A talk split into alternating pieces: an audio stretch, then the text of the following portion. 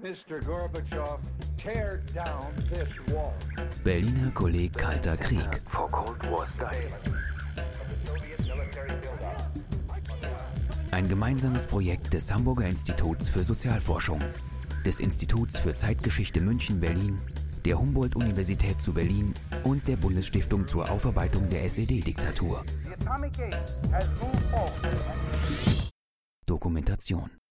Die Ringvorlesung Vertrauen als Ressource internationaler Politik ist eine gemeinsame Veranstaltung des Berliner Kollegs Kalter Krieg und der Humboldt-Universität zu Berlin. Am 14. Dezember 2017 diskutierten Bernd Greiner und Reinhard Krumm über das Thema Wer miteinander redet, schießt nicht aufeinander. Kommunikation und Vertrauen in Europa.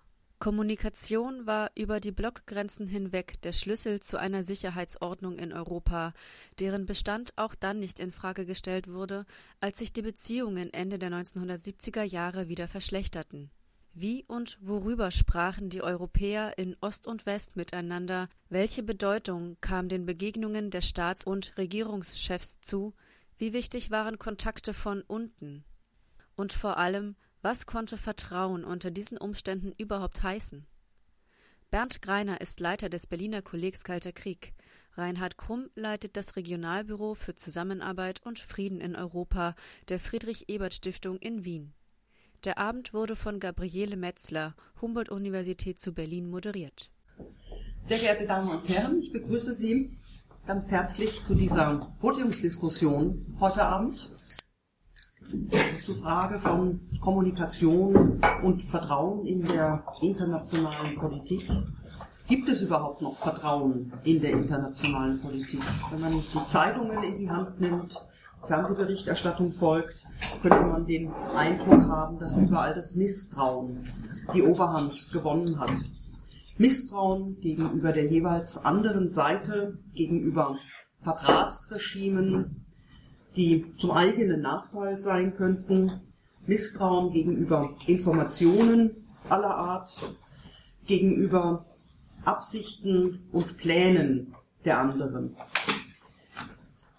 Und während das Misstrauen wächst, sieht es auch so aus, als wäre der Gesprächsfaden zwischen Konfliktparteien, wenn nicht abgerissen, so doch merklich dünner geworden. Es ist ganz gleich, ob wir auf die Beziehungen zwischen den Großmächten sehen, die Beziehungen zwischen größeren und kleineren, aktuellen und werdenden Nuklearmächten, auf die Beziehungen der Staaten in Ost und West zueinander oder auch jeweils untereinander. Auch hier ähm, sind Spannungen vorhanden, die Vertrauen erodieren lassen.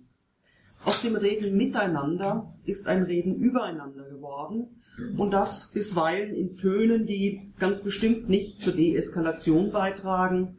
Da müssen Sie nur an die Tweets des amerikanischen Präsidenten denken. Viel ist die Rede von einem zweiten Kalten Krieg, der zwischen Ost und West eingesetzt haben. Diese Rede vom Zweiten Kalten Krieg trifft die aktuelle Situation sicherlich nicht ganz, aber man kann durchaus Ähnlichkeiten zur Hochphase des Kalten Kriegs in den 1950er Jahren ähm, erkennen, gerade was Kommunikation und den Mangel an Vertrauen betrifft. Dieser historische Kalte Krieg wurde dann allerdings in den 1960er Jahren abgelöst von einem Prozess der Entspannung, in dem Kommunikation, Verständigung über die zentralen Probleme der internationalen Politik und Vertrauensbildung im Vordergrund standen. Es kam zu Vereinbarungen über Rüstungskontrolle, etwa in den SALT-Abkommen. Handelsbeziehungen wurden intensiviert, generell Kontakte ähm, ausgebaut. In Europa bildete die Konferenz über Sicherheit und Zusammenarbeit, die KSZE, die Basis für Kooperation auf vielen Feldern. Hier in Europa ließ sich Entspannung auch dann noch fortführen, als sich die Beziehungen zwischen den beiden Supermächten ab Ende der 70er Jahre wieder abkühlten. Das Diktum des bundesdeutschen Außenministers Hans-Dietrich Genscher, wer miteinander rede, schieße nicht aufeinander, brachte die eminente Bedeutung von Kommunikation in einer Phase des Rüstungswettlaufs passend zum Ausdruck und ist ja auch in den Titel der heutigen Veranstaltung mit eingegangen. Ähm, Vertrauen wurde aufgebaut und stabilisiert. Es gelang sogar zu Abrüstungsvereinbarungen ähm, zu kommen mit dem INF-Vertrag von 1987, zu dem wir vorletzte Woche eine sehr schöne Veranstaltung hatten. Ähm, und dieser, dieses Vertrauen trug auf mittlere Sicht ganz sicherlich entscheidend dazu bei, dass der Ost-West-Konflikt um 1990 friedlich an sein Ende gelangte. Diese letzte Phase ähm, ist jetzt auch, also die späten 80er Jahre, jetzt auch von der historischen Forschung zunehmend entdeckt worden.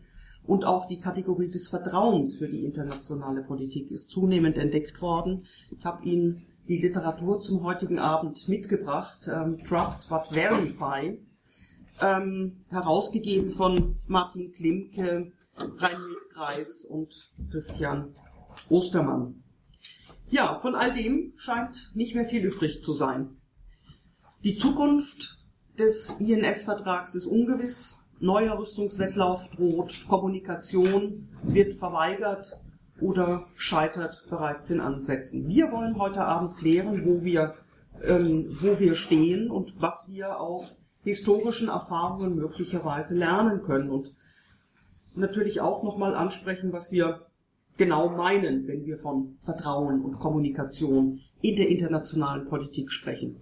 Das möchte ich heute Abend diskutieren, mit Ihnen natürlich, zuallererst aber hier auf dem Podium mit Reinhard Krumm, den ich sehr herzlich begrüße. Ähm, Reinhild Greis ist leider kurzfristig erkrankt, musste absagen, zu unserem großen Bedauern. Äh, Bernd Greiner ist für Sie sehr kurzfristig eingesprungen, wofür ich sehr dankbar bin. Herr Krumm ist von Haus aus Osteuropa-Historiker, hat in den vergangenen Jahren das Referat und Osteuropa bei der Friedrich-Ebert-Stiftung geleitet, nachdem er lange Zeit in Moskau und Taschkent gearbeitet hat. Seit Frühjahr dieses Jahres ist er verantwortlich für das Regionalbüro für Zusammenarbeit und Frieden in Europa, das die Stiftung in Wien neu eingerichtet hat. Bert Greiner muss ich hier eigentlich gar nicht vorstellen.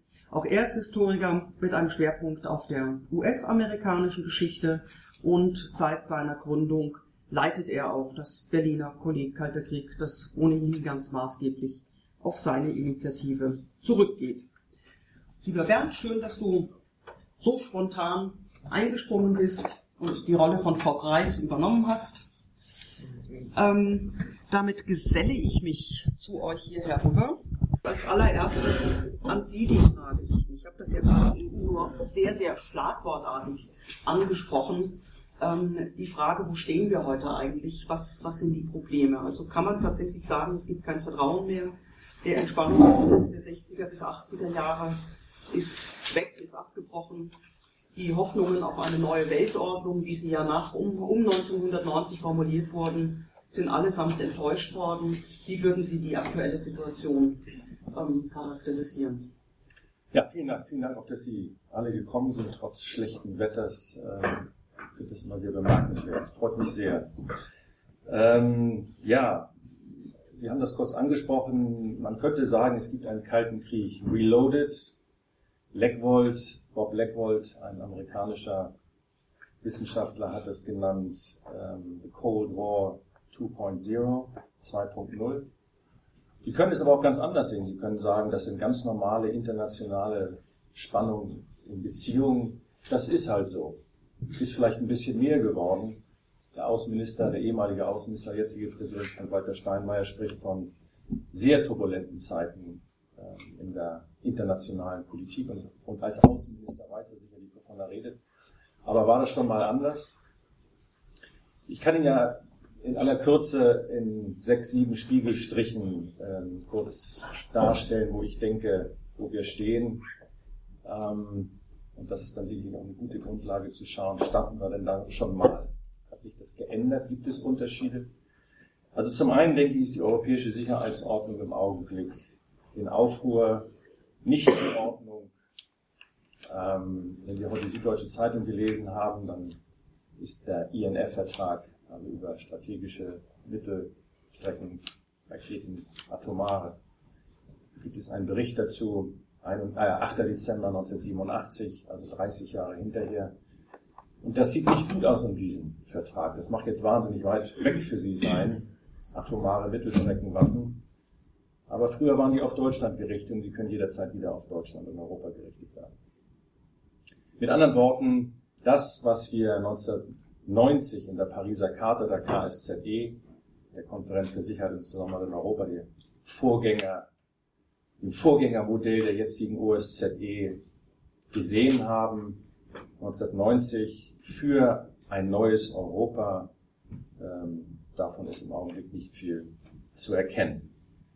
Ein großer, ähm, sicherlich auch Unterschied zum Kalten Krieg, aber eine, ein großes äh, Problem, das wir haben, ist die völlig unterschiedliche Perzeption der letzten 25 Jahre. Wenn wir im Westen, und in der Westen meine ich jetzt sehr, sehr grob die USA und die EU, das könnten wir jetzt differenzieren, aber das tun wir heute Abend vielleicht mal nicht, ähm, haben das Gefühl, dass die letzten 25 Jahre zumindest, wenn wir diesen Blick vor fünf Jahren drauf gerichtet hätten, ganz großartig verlaufen ist. Sicherlich auch aus deutscher Erfahrung, wir haben die Wiedervereinigung. Die Vereinigung Europas ist eigentlich gelungen durch die Osterweiterung der EU. Viel Gutes hat sich getan in Europa und das ist doch sehr positiv. Ähm, Länder wie Polen sind völlig souverän, vorher waren sie Satellitenstaaten. Länder wie die Ukraine und Georgien sind unabhängig geworden, zum Teil erneut. So, das ist die eine Sichtweise. Und die andere Sichtweise, hauptsächlich von Russland kommt, ist diametral gegenüberstehend. Die letzten 25 Jahre, zumindest ist die offizielle Sicht, war eine Katastrophe. Russland ist geschrumpft, das sei mal dahingestellt, aber die internationale Sicherheitsordnung findet im Augenblick ohne Russland statt. Und das hatte man sich 1990 anders vorgestellt. Eine der Unterzeichner der Pariser Charta 1990 war die Sowjetunion und Russland hat ja von der Sowjetunion zum großen Teil die Verantwortung übernommen. Diese unterschiedliche Perzeption, die so vielleicht banal daherkommt, ist aber ganz entscheidend. Wann immer Sie sich in Russland zu diesem Thema unterhalten, kommt das vor. Und ich lasse mal dahingestellt, ob es wirklich so ist, aber die Perzeption von russischer Seite ist so. Ähm, Im Gegensatz zum Zweiten Weltkrieg haben wir keine zwei Blöcke mehr. Die großen Blöcke, ähm, USA plus NATO und ähm, die Sowjetunion und der Warschauer Pakt. Den Warschauer Pakt gibt es nicht mehr. Es gibt aber dafür sehr viel neue, wie ich schon gesagt habe, neu unabhängige Staaten oder jetzt völlig souveräne Staaten. Das heißt, die, das Interesse an einer europäischen Sicherheitspolitik ist gekennzeichnet durch sehr viel mehr, wie das so schön heißt, Stakeholders, also Interessen, Interessen Länder, Interessen von Ländern, die nicht mehr zu bündeln sind. Und das ist ja vermutlich auch gut so aus unserer Sicht, weil es eben diese vielen Länder gibt, deren Interessen wahrgenommen werden müssen. Zum anderen haben wir eben nicht mehr die beiden großen Ideologien während dem Zweiten Weltkrieg. Äh, Russland sieht sich, ähm, so kurios das auch klingen mag, als kapitalistisches Land. Es ist demokratisch aus eigenem Verständnis. Ich sage nicht, dass es so ist, aber die Verfassung ist so. Also den Gegensatz gibt es nicht mehr. Ähm, das Problem bei der jetzigen Lage, die wir haben, also wir reden über die ähm, Annexion der Krim, wir reden über den Krieg ähm, in Donbass, ist nicht so fürchterlich weit entfernt, dass Menschen in Europa einfach so sterben täglich. Ähm, aber auch das, was wir in Georgien gesehen haben, 2008 der Krieg, das sind, denke ich, Symptome der Krise, die wir haben, aber es sind nicht die Gründe. Die Gründe liegen zum Teil in der Perzeption, aber es gibt natürlich auch noch andere Gründe, über die wir vermutlich heute noch sprechen werden. Die Parität auch im Bereich Nuklearwaffen mehr oder weniger, die es im Kalten Krieg gegeben hat, die gibt es heute gar nicht. Russland ist vergleichsweise schwach, auch wirtschaftlich deutlich, ähm, aber es ist bereit zu eskalieren. Und das haben wir ja auch ähm, gesehen. Ähm, was wir auch noch sehen, was die mögliche Neuordnung oder Stabilisierung erschwert, ist eine äh, Übereinstimmung in der amerikanischen Politik, die es nur in einem Feld gibt. Ähm, Sie lesen alle Zeitungen, Sie wissen um die Schwierigkeiten in den USA. Aber es gibt ein Thema, wo Demokraten und Republikaner übereinstimmen. Und das ist die Deterrence, also die Abschränkung gegenüber Russland. Ähm, das hat es schon lange so nicht mehr gegeben und äh, aufgrund innerpolitischer ähm, Wirrungen ist es auch so, dass der Kongress im Augenblick das Sagen hat und nicht der Präsident. Ähm, dieser Status quo ist von den großen Ländern ähm, und dazu würde ich in diesem Fall oder von den mittleren Ländern, dazu würde ich jetzt auch mal Deutschland oder insgesamt die EU zählen, verwaltbar. Also ich meine, das, was wir gerade in der Ukraine sehen, was wir latent in vielen ähm, Konflikten, so auch in Abkhazien, Südossetien, in Georgien sehen, das ist von dem Standpunkt aus verwaltbar, das ist manageable. Das heißt, das ist im Augenblick auch der Stand der Dinge. Äh, man kann die Krise verwalten, ähm, ist nicht ideal, aber Sie sehen im Augenblick keinen Vorstoß von irgendeiner Seite ähm, an das Größere, an die größere Struktur heranzugehen, also eine europäische Friedensordnung, die insbesondere im Verständnis des Westens multilateral sein soll.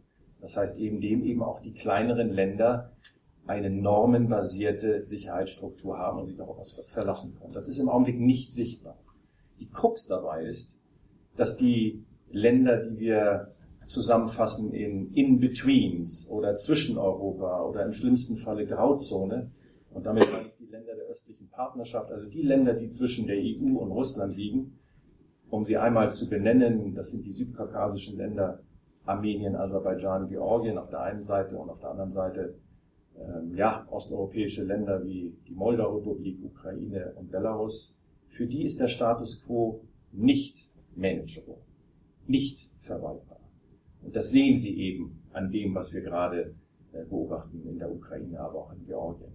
Und die Frage ist, wie man damit umgeht. Es hat es schon mal, und damit schlage ich die Brücke zu Ihnen, diese Problematik hat es schon einmal gegeben im Kalten Kriege. Damals waren es die osteuropäischen Länder und damals verstand man unter Osteuropa Ungarn, damals noch Tschechoslowakei, Polen. Auch da war die Frage, wie sieht es um diese Länder aus? Ähm, und das war damals der Streit zwischen den USA und der Sowjetunion. Und wir wissen das Ergebnis, übrigens auch die drei baltischen Länder, ähm, das hat Westeuropa, aber auch die USA immer bewegt, dass diese Länder damals im Kalten Krieg offensichtlich auf der falschen Seite des Eisernen Vorhanges waren. Das ist nicht mehr der Fall. Aber wenn wir glauben, dass die Teilung Europas nun vorbei ist, denke ich, dass wir uns da etwas vormachen. Die Teilung in Europa gibt es, aber sie ist nach Osten gewandelt. Ähm, sie läuft jetzt eben an der Grenze zwischen Polen, Ukraine etc. Diese sechs Länder, die ich gerade genannt habe, die sind mit dem jetzigen Zustand nicht zufrieden. Und ähm, Sie sehen an der Problematik, dass sich da deutlich etwas verändert hat äh, zum Kalten Krieg. Aber es ist eben nicht, leider Gottes, zum Guten gekommen. Auch wenn die ähm, atomare Bedrohung, die wir lange Zeit vor Augen hatten, so schien es zumindest eine ganze Zeit lang bereinigt zu sein. Aber wenn der INF-Vertrag und andere Verträge nicht erneuert werden oder schlimmstenfalls sogar schon gebrochen werden, dann stehen wir möglicherweise erneut äh, vor einer atomaren Aufrüstung. Das kommt diesmal, ich, ich verzerre das Zitat komplett, äh, auf Filzschuhen daher, also nebenbei, en passant. Es ist nicht so akut, aber wir sind auf dem besten Wege dahin, um ein bisschen Dramatik in die Diskussion zu bringen. Ja, Bernd, der Ball ist eigentlich schon rübergespielt worden. Ähm, und es wurden drei Hotspots, wenn man so will, des, des Kalten Krieges ähm, genannt. Ähm, Polen, Tschechoslowakei, Ungarn. Wie ist es denn gelungen im Kalten Krieg? die Situation manageable zu machen, obwohl es unüberbrückbare Differenzen ja eigentlich gegeben hat zwischen den beiden Blöcken. Also ich glaube, die Frage kann man ganz gut spiegelbildlich zu den Ausführungen äh, von Ihnen beantworten. Ich fange mal mit einem Paradox an, bezogen auf Osteuropa. Vertrauensbildung im Kalten Krieg funktionierte in der Regel immer dann, wenn es eine beiderseitige Anerkennung von Einflusszonen gegeben hat.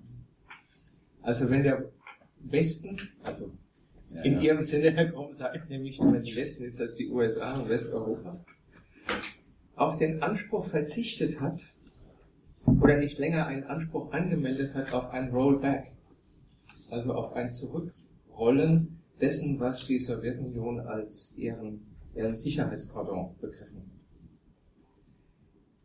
Das erste Tauwetter unter Khrushchev setzte nicht mit Stalins Tod ein, sondern es setzte ein, als man 1956 in Ungarn gemerkt hat, dass die Regierung Eisenhower entgegen ihrer Sonntagsreden darauf verzichtet, den dort anhängigen Konflikt noch weiter anzuheizen. Die eigentliche Wende zur Entspannungspolitik setzte interessanterweise ein nach dem sowjetischen Einmarsch in Prag im August 1968. Indem der Westen das mehr oder weniger nicht unkommentiert geschehen ließ, aber auf Repressalien verzichtete, die man hätte einsetzen können, also von Wirtschaftssanktionen über militärische Aufmärsche und anderes.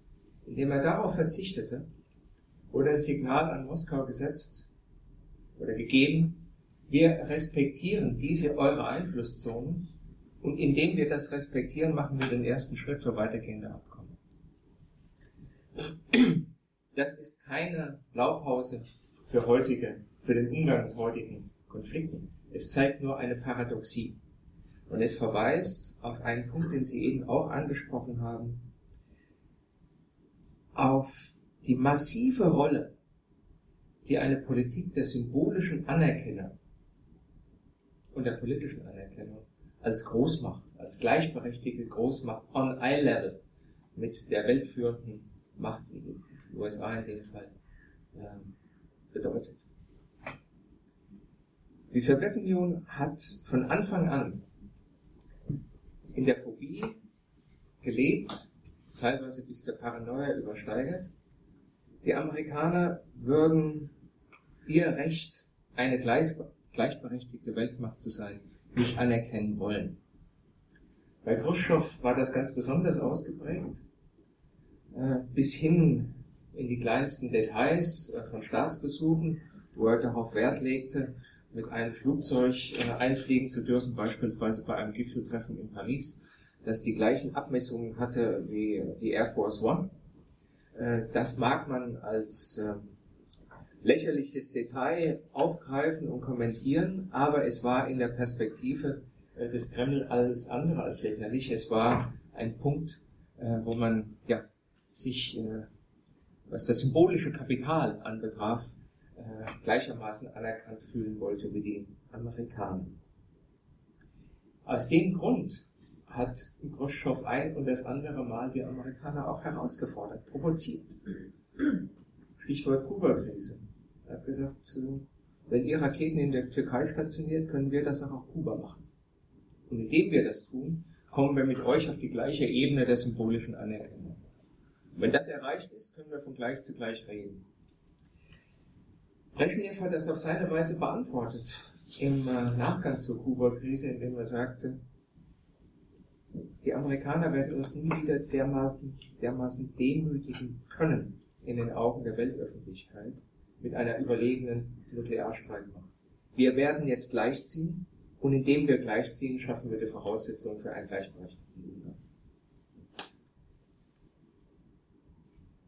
Damit bin ich bei dem dritten Punkt, der möglicherweise die Brücke äh, zur heutigen Diskussion und Konflikten schlägt. Sie haben das bereits angesprochen.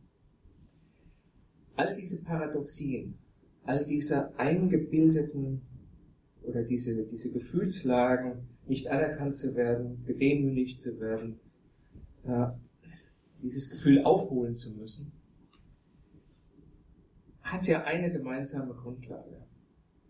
Und das ist die von Ihnen angesprochene Politik der Abschreckung. Abschreckung lebt von der Mobilisierung von Ängsten. Abschreckung lebt von der permanenten Instrumentalisierung von Unsicherheit. Abschreckung mobilisiert genau das, und zwar auf beiden Seiten, was einer wechselseitigen Anerkennung im Weg steht. Sie schürt Misstrauen. Sie lässt die andere Seite permanent über die jeweiligen Absichten rätseln, und zwar vorsätzlich, bewusst. Wenn man es nicht schafft, von diesen Denkkategorien sich zu distanzieren und an die Stelle dieser Abschreckungspolitik ein Rüstungskontroll- oder Abrüstungsregime zu setzen, das von einer anderen politischen Logik ausgeht, dann perpetuiert man dieses Misstrauen, dann kommt man sehr schwer an einen Punkt eines belastbaren Vertrauensverhältnisses. Wir waren diesbezüglich während des Kalten Krieges schon mal viel weiter.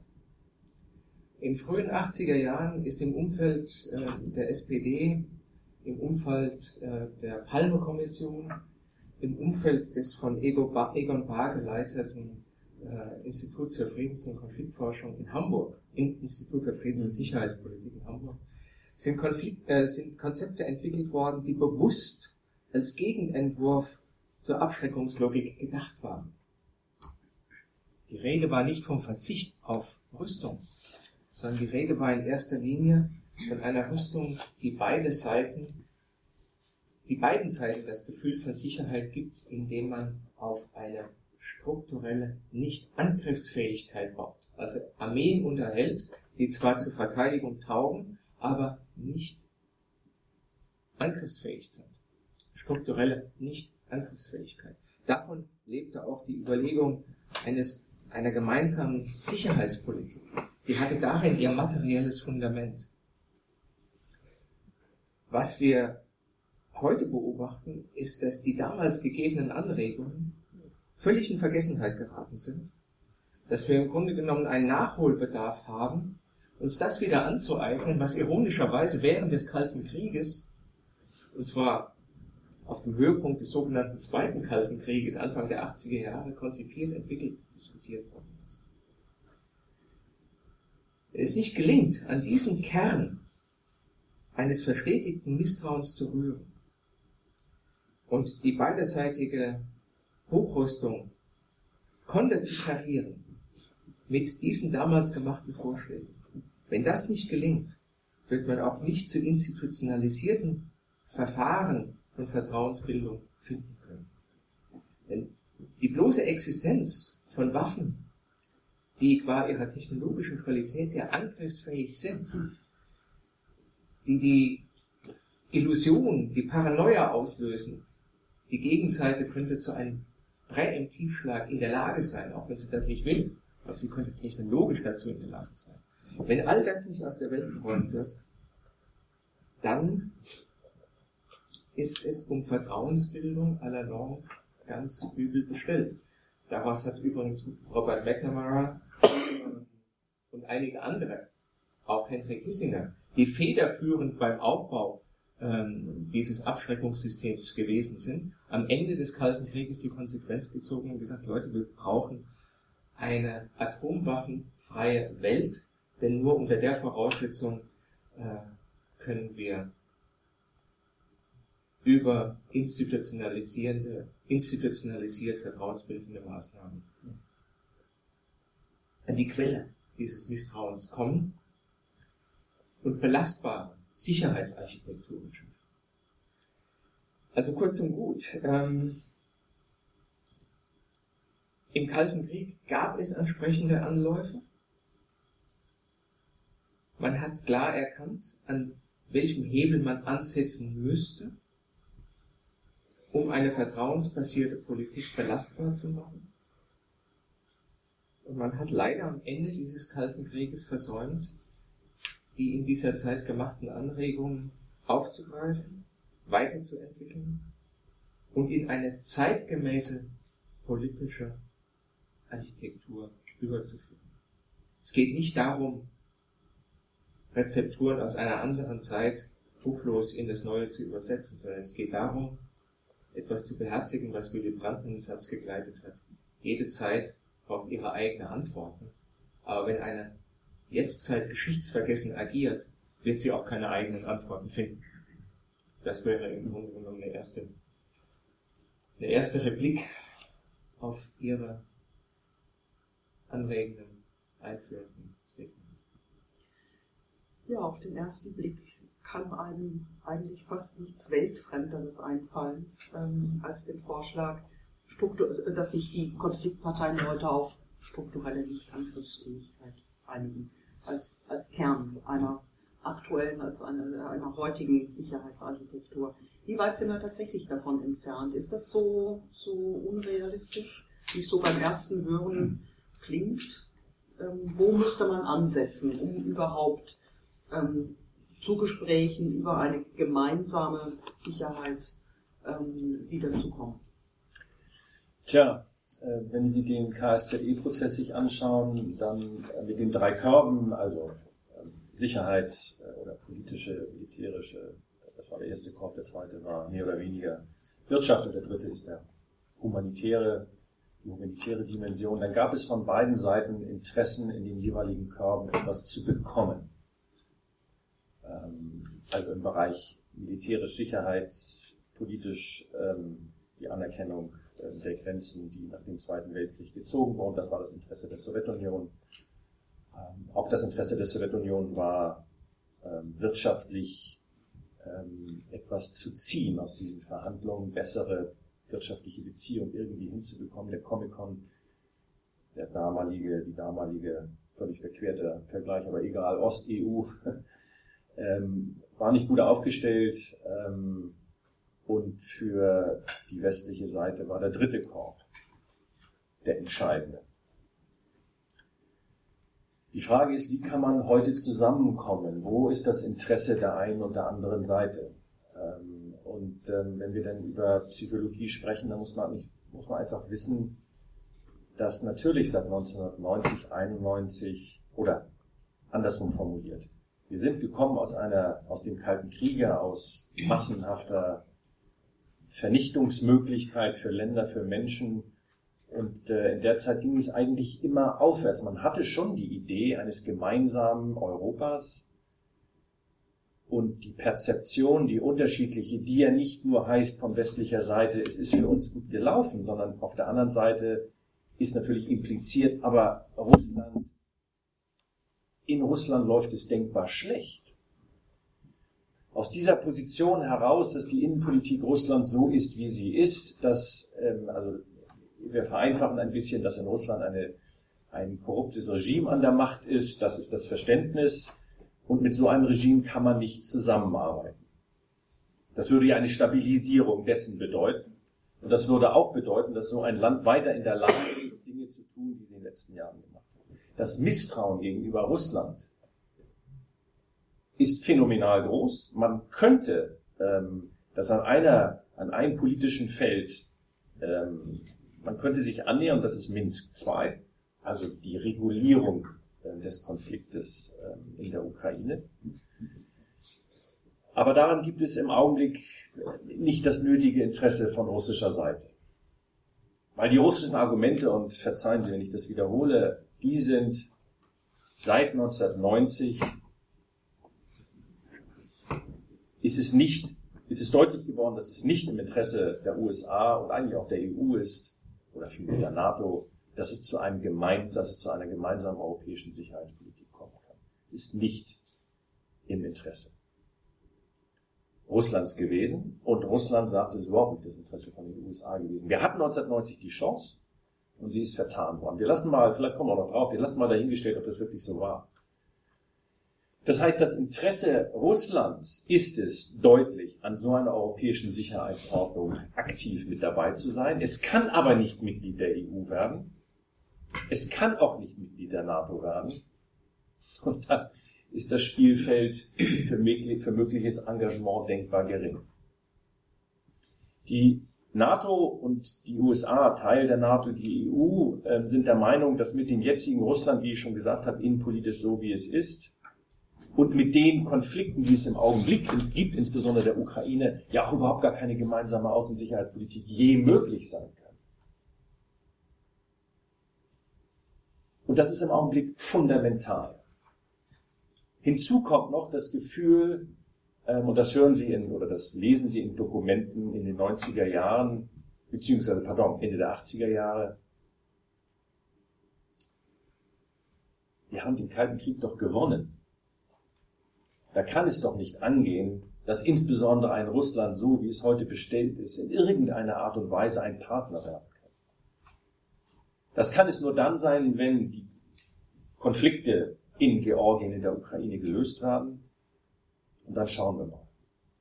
Ich bin ein bisschen flapsig in der Argumentation, ähm, aber im Prinzip ist es das. Wenn Sie nach Moskau fahren, wenn Sie mit Leuten sprechen, die vielleicht im ersten oder zweiten Ring um den Kreml herum arbeiten, kann auch nur der dritte sein, ist auch nicht schwierig in Russland, ähm, dann werden Sie hören, dass ähm, die russische Führung im Augenblick das Gefühl hat, sehr viel richtig zu machen, was wir ganz anders sehen. Dass man das von dem Sie gesprochen haben, man will auf Augenhöhe sein. Das macht man jetzt nicht mehr mit Flugzeugen, sondern man schaut sehr genau, wo der Westen möglicherweise Fehler gemacht hat und antwortet entsprechend.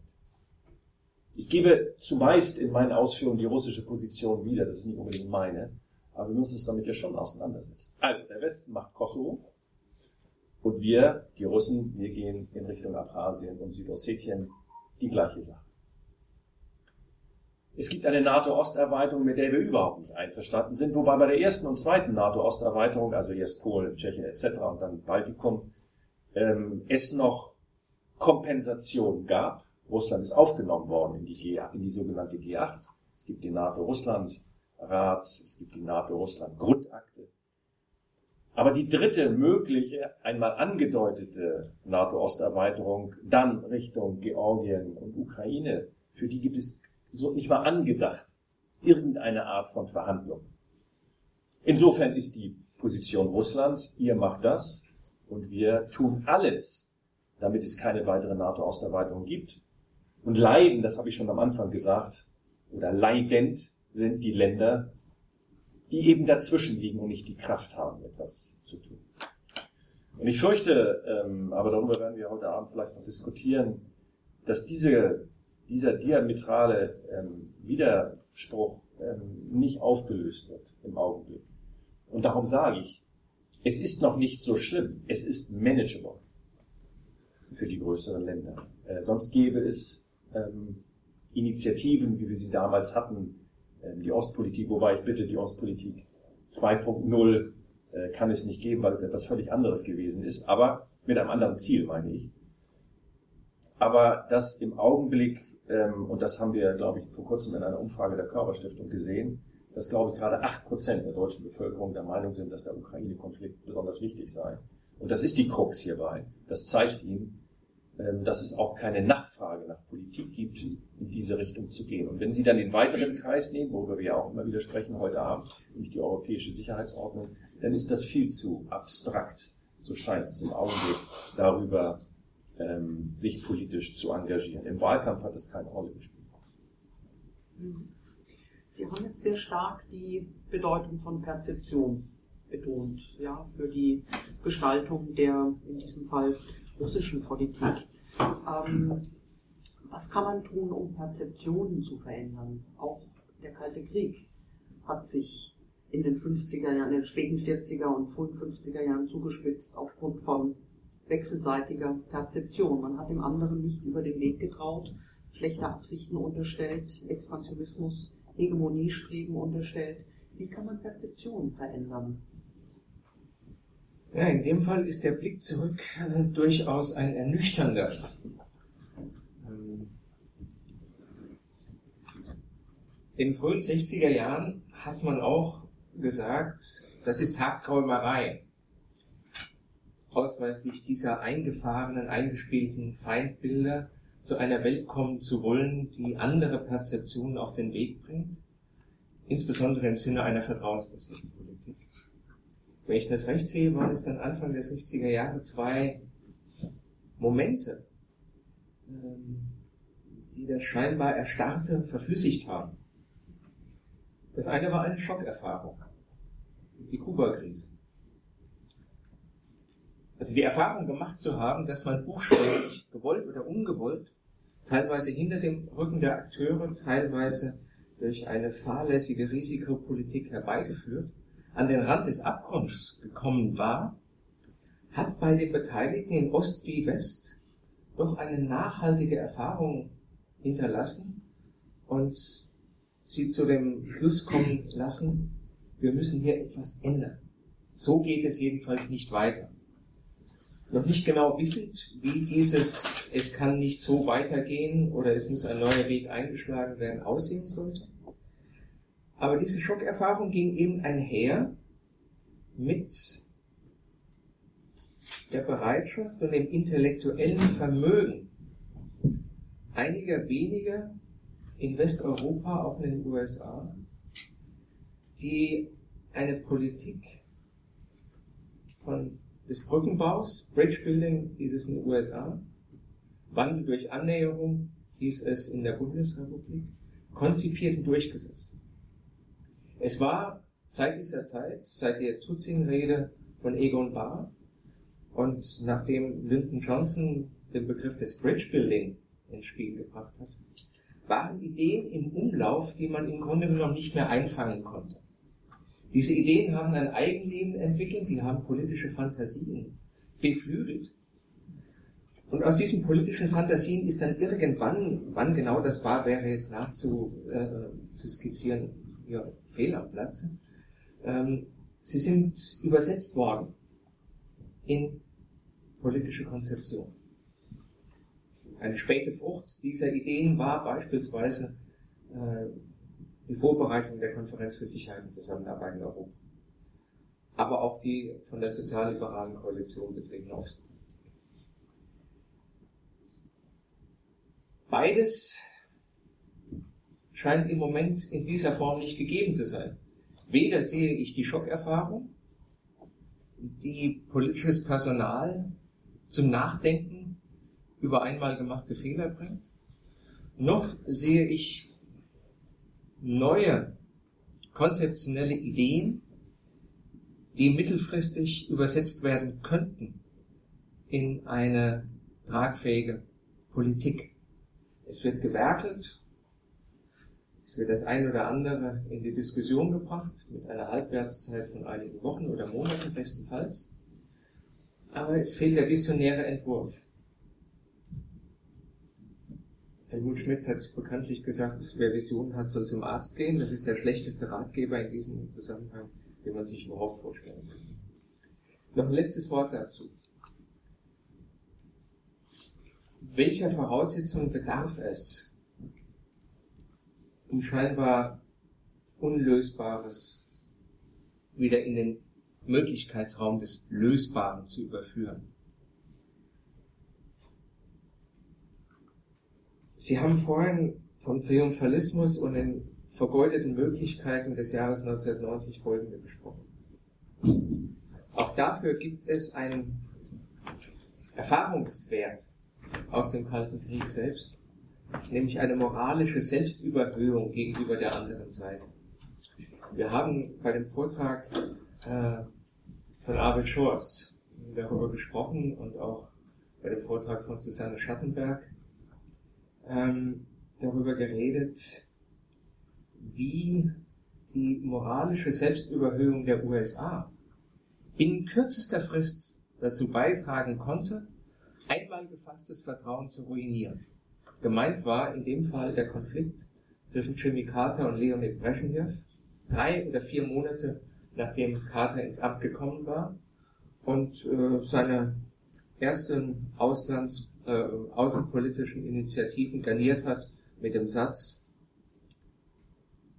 ich bin ein verlässlicher Partner, ich meine es gut, bitte glaubt mir, dass ich es gut meine. Und weil ich es gut meine, ich jetzt mal alles weg, was wir in den vergangenen drei bis vier Mo äh, Jahren an wechselseitigen Verpflichtungen Rüstungskontrolle betreffend eingegangen sind. Ich mache einen gänzlich neuen Vorschlag.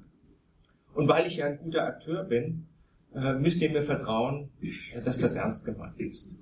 Nun ja, das Ergebnis war das zu erwartende, äh, nämlich dass die im Soll-Prozess getroffenen Vereinbarungen von Vladivostok erstmal zwei oder drei Jahre unter die Räder gekommen sind, ehe es in einem neuen Anlauf gelungen ist, dann doch Soll 2 abzuschließen. Was ich damit sagen will, ist, eine solche Pol eine, eine Politik, die auf Vertrauensbildung abzielt, verträgt sich sehr schlecht mit einer moralischen Selbstüberhöhung, egal von welcher Seite die kommen mag.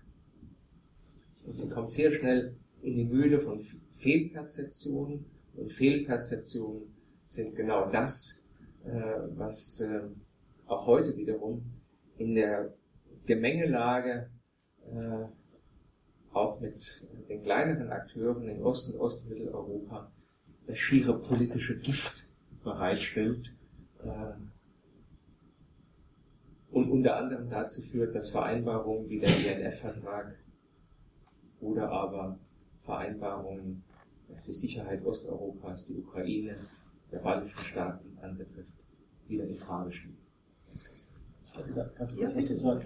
Ähm, Joe, Joe Biden, der ehemalige Vizepräsident ähm, der USA, hat in der neuesten Ausgabe, was gar nicht, ob es in der Ausgabe war oder auf der Website von Foreign Affairs, also dem Medium in den USA, wo kontrovers über Außenpolitik gestritten wird, einen längeren äh, Beitrag geschrieben über das Verhältnis zu Russland. Kann ich Ihnen nur empfehlen, es ist lesenswert. Ähm, es ist mehr oder weniger die Analyse äh, dessen, ähm, was Russland in den letzten Jahren ähm, getan hat, bis hin halt zur Annexion der Krim. Land Grabbing, Einfluss auf die US-Wahlen, die Hinweise verdichten sich. Und dann kommt er zu Schlüssen, was zu tun ist, und das ist eigentlich nur Abschreckung. Aus dem Duktus dieses Artikels ist das auch völlig klar. Und Dialog, ähm, Verständ, also nicht Verständnis für Russland, für das Vorgehen, sondern ähm, das Begreifen, warum es denn so geschieht, ähm, findet vielleicht bei acht Seiten auf in zwei Zeilen statt. Das Problem, was wir im Augenblick haben, ist, dass, ähm, denke ich, dass es so einen großen emotionalen Ärger, und wir sollten diese Emotionen gar nicht vernachlässigen, darüber gibt, dass Russland in den letzten 25 Jahren nicht dasteht, wo wir es hätte eigentlich gerne sehen wollen heute. Es steht nicht da. Schlimmer noch, es ist überzeugt, dass es gut ist, dass es nicht dasteht, wo wir es gerne hätten. Das hat sehr viel mit Emotionen zu tun. Ähm, und wir sind nicht bereit, die Gründe etc. uns so richtig anzuschauen. Sie kennen das berühmte Wort des Russlandverstehers, was völlig irre ist, weil es ja nicht darum geht, verstehen im Sinne gutheißen, sondern verstehen, wie ist die Motivation. Und das ist ja nun à la Bonheur, das sollte man tatsächlich tun. Man sollte auch die Ukraine verstehen, man sollte auch Deutschland verstehen. Also die Frage, warum handelt Russland so, wie es handelt? Diese Frage finden Sie relativ selten in Beiträgen sondern sie finden immer die Frage, was will Russland? Und ich denke, das, was Russland will, ist völlig klar. Und Russland ist eine völlig rationale Macht. Es ist gar nicht irrational oder, wie es auch heißt, es lebt in einer anderen Welt. Ob wir das Interesse für gut heißen oder nicht, das haben wir dahingestellt. Aber das Interesse ist völlig klar. Es hat sehr viel mit Augenhöhe zu tun. Es hat sehr viel damit zu tun, dass Russland, die russische Regierung, an der europäischen Sicherheitsordnung beteiligt sein soll. Will, pardon. Und die Frage ist erneut, wie gehen wir damit um? Nach einem Vierteljahrhundert größter Enttäuschung, und das hat schon im Tschetschenienkrieg angefangen, wo Russland sich nicht so verhalten hat, wie man das von einer in Anführungsstrichen zivilisierten Macht erwartet. Und um ihn noch einmal den russischen, das russische Argument zu geben, und das können Sie relativ schnell zusammenfassen, Sie haben es vermutlich auch schon immer wieder gehört, ich versuche nur diese Gegensätze immer wieder darzustellen, wenn wir nicht zivilisiert sind, ist denn die zivilisierte Macht USA tatsächlich so zivilisiert nach den Abenteuern in, im Nahen Osten, aber auch in Jugoslawien etc. Verstehen Sie, es ist immer wieder diese Aufrechnung. Und wir sind in den letzten zwei, drei Jahren nicht ein Stück weitergekommen. Es ist immer wieder die Aufrechnung. Und beide Seiten sind der Meinung, das lässt sich gar nicht aufrechnen.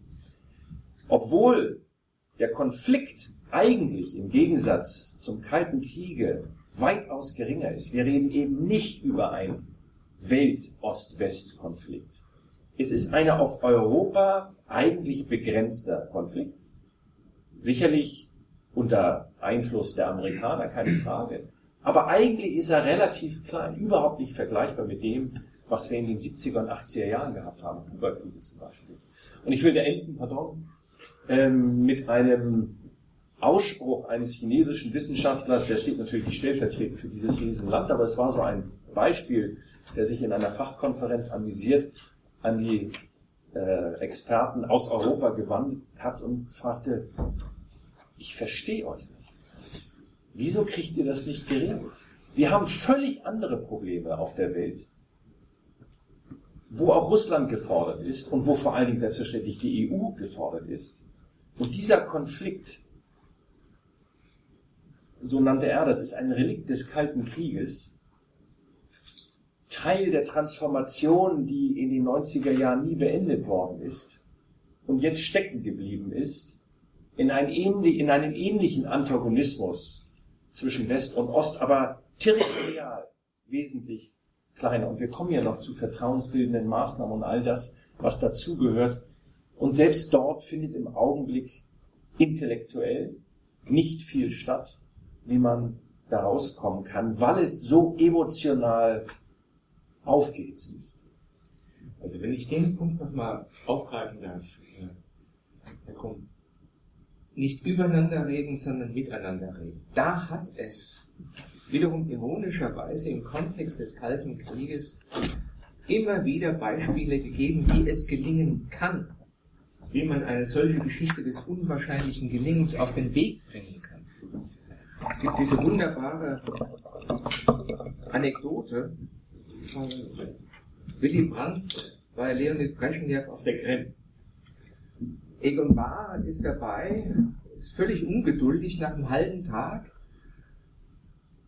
wo Brezhnev von Brandt in die Sauna gehen, baden, Wodka trinken, weiß der Teufel noch, was alles machen. Und Brezhnev sagt, Willi, komm jetzt endlich und mach Politik. Und Brandt sagt, was glaubst du, wenn ich die ganze Zeit mache? Wir müssen jetzt hier nicht über Details von irgendwelchen Verträgen reden. Wir müssen nicht darüber reden, wie wir ähm, Thema X, Thema Y, Y in ein Kommuniqué fassen, das anschließend für den Rest der Welt nachvollziehbar ist. Mir kommt es jetzt darauf an, genau das zu machen, was Sie eben angesprochen haben. Zu verstehen, warum die andere Seite das tut, was sie tut. Ob ich, wenn ich das verstanden habe, diese Motive teile oder nicht, steht auf einem völlig anderen Blatt. Aber ich will erst mal hören, worum es im Detail geht. Das war im Grunde genommen avant la lettre das, was später im KSZE-Prozess auf unterschiedlichen Ebenen ausbuchstabiert worden ist, nicht nur von Staatschefs, sondern von Diplomaten der zweiten und dritten Reihe, die genau dieses wechselseitige Verstehen zur Raison d'être ihres diplomatischen Tuns gemacht haben. Das hatte Konsequenzen. Wenn Sie sich nur ein einziges Beispiel zu nennen, das KSZE-Folgetreffen von Madrid im September 1983 anschauen, dann wäre das ein Anlass gewesen, und die Amerikaner waren durchaus dafür, das so zu machen. Diesen ganzen Prozess der Konferenz für Sicherheit und Zusammenarbeit in Europa und seiner Nachfolgetreffen platzen zu lassen. Warum? Als dieses Treffen in Madrid kurz vor Abschluss war, schießen die Sowjets über Sachalin ein koreanisches Passagierflugzeug ab. KL 007. Die Regierung Reagan hat darauf gedrängt, nicht nur das zum Anlass zu nehmen, um aus ihrer Perspektive das Reich des Bösen nochmals empirie, empirie gesättigt ähm, zu illustrieren und äh, vor der Welt zu blamieren, sondern auch die Zeichen auf eine neue Konfrontation, Abschottung, Sprachlosigkeit setzen. Der damalige deutsche Außenminister Hans-Dietrich Genscher hat die entgegengesetzte Konsequenz aus diesem Vorfall gezogen und gesagt, jetzt erst recht. Jetzt müssen wir erst recht diesen Gesprächsfaden aufrechterhalten, unabhängig von der Tatsache, dass wir dieses Vorgehen verurteilen, dass wir keinerlei Verständnis dafür aufbringen, dass das gemacht worden ist, ob es ein Versehen war oder nicht. Wir verurteilen diesen Vorgang, aber wir lassen uns nicht zum Sklaven unserer moralischen Empörung machen und darüber die politisch fundamentalen Interessen in Vergessenheit geraten zu lassen. Das war der Punkt, der nur möglich war vor dem Hintergrund eines jahrelang in diplomatischer Kernerarbeit angesammelten Kapitals von Vertrauen. Was ich damit sagen will, ist, dass es machbar ist, auch unter Voraussetzungen, die viel gravierender oder viel spannungsgeladener waren als heute, dass es machbar ist unter der Voraussetzung, man hat erstens die Ideen und zweitens das politische Personal, das im Zweifel auch bereit ist, seine politische Karriere aufs Spiel zu setzen, um diese Ideen zum Ziel zu führen. Willy Brandt war ein solcher Politiker, der bereit war, sein Bundes, das Amt des Bundeskanzlers für den Erfolg der, Opfer, der, der Ostverträge zur Disposition zu stellen. 1972, Misstrauensvotum und, und, und. Ja, Vision, politischer Mut und Charisma. Das sind im Grunde genommen die drei Ingredienzen, die man braucht für eine vertrauensbasierte Politik dieser Art. Ja, ich würde Sie bitten, dazu jetzt direkt Stellung zu nehmen, auch als letzten Teil erstmal unserer Runde hier und dann haben Sie die Möglichkeit zu Charisma und ähm, Vision ähm, das, das zu kommentieren, sich, sich einzubringen. Was das, ja, Bitte, ja. was das Vertrauen anbetrifft, so habe ich ja schon auf einen oder wir auf einen Unterschied hingewiesen, dass es eben nicht mehr die beiden Blöcke sind, sondern sie haben sehr viel mehr souveräne Staaten. Und im Gegensatz zum Kalten Krieg haben sie eben in all diesen Staaten auch ja, funktionierende Gesellschaften, funktionierende Zivilgesellschaften, die sich ja nach dem dritten Korb der KSZE, aber natürlich auch völlig unabhängig davon, immer zum Ziel gesetzt haben, zu gucken, wie entwickelt sich denn ähm, Gesellschaft in den Ländern. Und gerade im Bereich Sicherheitspolitik haben sie eben Gesellschaften, Zivilgesellschaften in Polen, die ein bestimmtes Verständnis von der von dem Verhältnis zu Russland haben. Sie haben diese Zivilgesellschaft in Rumänien, Ukraine und so weiter. Das sind aber völlig unterschiedliche Ideen, wie man zu einer europäischen Sicherheitspolitik kommen kann. Nun ist das Ziel von Zivilgesellschaft vielleicht eher, ja, für die Gesellschaft etwas zu tun, was einem nahe ist. Und Außensicherheitspolitik ist dann schon ein bisschen entfernt. Aber wenn Außen- und Sicherheitspolitik ihr Leben beeinflusst, wie das natürlich die Sowjetunion getan hat mit Ländern Mittel- und Osteuropas, dann ist die Zivilgesellschaft oftmals sehr davon geprägt, völlig klar. Und das Interessante ist, dass ähm, obwohl wir im Vergleich zum Kalten Kriege ähm, viel mehr oder überhaupt Austausch von Gesellschaften haben, Sie können sich morgen natürlich ins Flugzeug setzen und in jedes dieser Länder fahren und natürlich auch nach Russland, so ist das Verhältnis, was wir mit den Gesellschaften dort haben, ähm, sehr geprägt von der Aufbruchstimmung der 90er Jahre. Das heißt, wir haben insbesondere in Russland mit der, es wurde glaube ich mal so genannt, ähm, mit der hellen Zivilgesellschaft zu tun. Also mit der für uns nahen Zivilgesellschaft, mit der guten Zivilgesellschaft, die besonders im Augenblick, insbesondere in Russland, unter dem jetzigen Regime leidet. Und das ist für uns auch ein Teil der Entscheidungsfindung. Das Emotionale, wie kann ich mit einem Land reden, realistisch, realpolitisch, wenn auf der anderen Seite mein Freund XY in dem Lande ja möglicherweise im Gefängnis ist. Wie kriege ich das auseinander?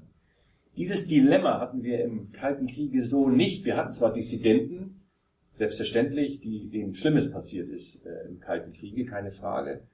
Aber die Hochrangigen sind relativ schnell, na, nicht, nicht alle, aber zu einem nicht geringen Teil rausgekommen. Und die anderen kannte man persönlich nicht. Sie konnten ja nicht einfach in die Sowjetunion fahren, das war schwieriger. Sodass neben der Realpolit neben dem realpolitischen Anlass, wenn ich ihn mal so nennen darf, der ja durchaus auch auf Werten besteht, also Frieden ist ja nun ein Wert an sich und eine auf Frieden basierte Außenpolitik ist auch eine normenbasierte, werteorientierte Außenpolitik. Aber sie haben eine Zivilgesellschaft oder Zivilgesellschaften in Mittel- und Osteuropa, die völlig unterschiedlich auf die Lage schauen. Wenn sie böse sind, können sie das fast als eine Kakaphonie bezeichnen, ähm, die sehr, sehr schwer zusammenzubekommen ist. Und dann haben sie eben auch staatliche Akteure, die natürlich auch entsprechend ähm, der Stimmung in der Bevölkerung äh, Politik machen. Ich gebe Ihnen völlig recht. Im Augenblick gibt es ähm, keinen oder sagen wir mal so, sehr weniger Politiker, die das Gefühl haben, Außensicherheitspolitik ist etwas, womit man als Politiker reüssieren kann. Äh, gleichwohl wissen wir natürlich auch noch die Schlagzeilen der 60er Jahre zur Ostpolitik, die waren äh, schwierig für die Politiker, sagen wir es mal so. Im Augenblick hat man aber nicht das Gefühl, dass die Bedrohung, ich wiederhole das nochmal, so hoch ist wie während des Kalten Krieges.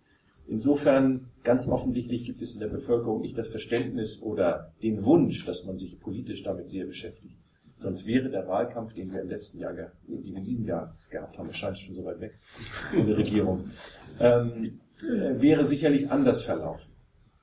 Also ich will nur sagen, dass ähm, wir auch in den letzten 25 Jahren sehr viel Wert auf den dritten Korb gelegt haben, auf den Austausch von Gesellschaften bis zu den vielen, vielen Städtepartnerschaften und insbesondere dort sehr viele Rückschritte zu erkennen gewesen sind.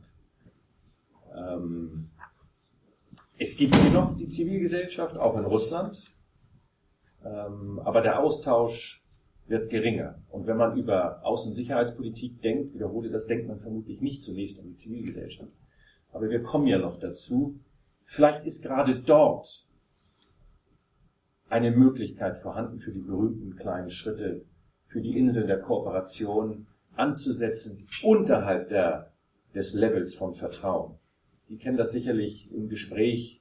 Einige von Ihnen gehen auf Fachkonferenzen. Es ist ein Klassiker zu sagen, wir haben kein Vertrauen. Naja, dann warten wir halt ab. Aber so lief das damals im Kalten Kriege nicht ab. Es gab die vertrauensbildenden Maßnahmen, hauptsächlich in der Sicherheitspolitik und wie Sie, den, wie Sie eben auch angekündigt haben, den Titel Trust, aber natürlich auch Verify. Inzwischen haben wir aber die Möglichkeiten, diese kleinen Schritte, über die wir dann noch reden können, oder über die Inseln der Kooperation, auch in der zweiten oder dritten Dimension zu reden.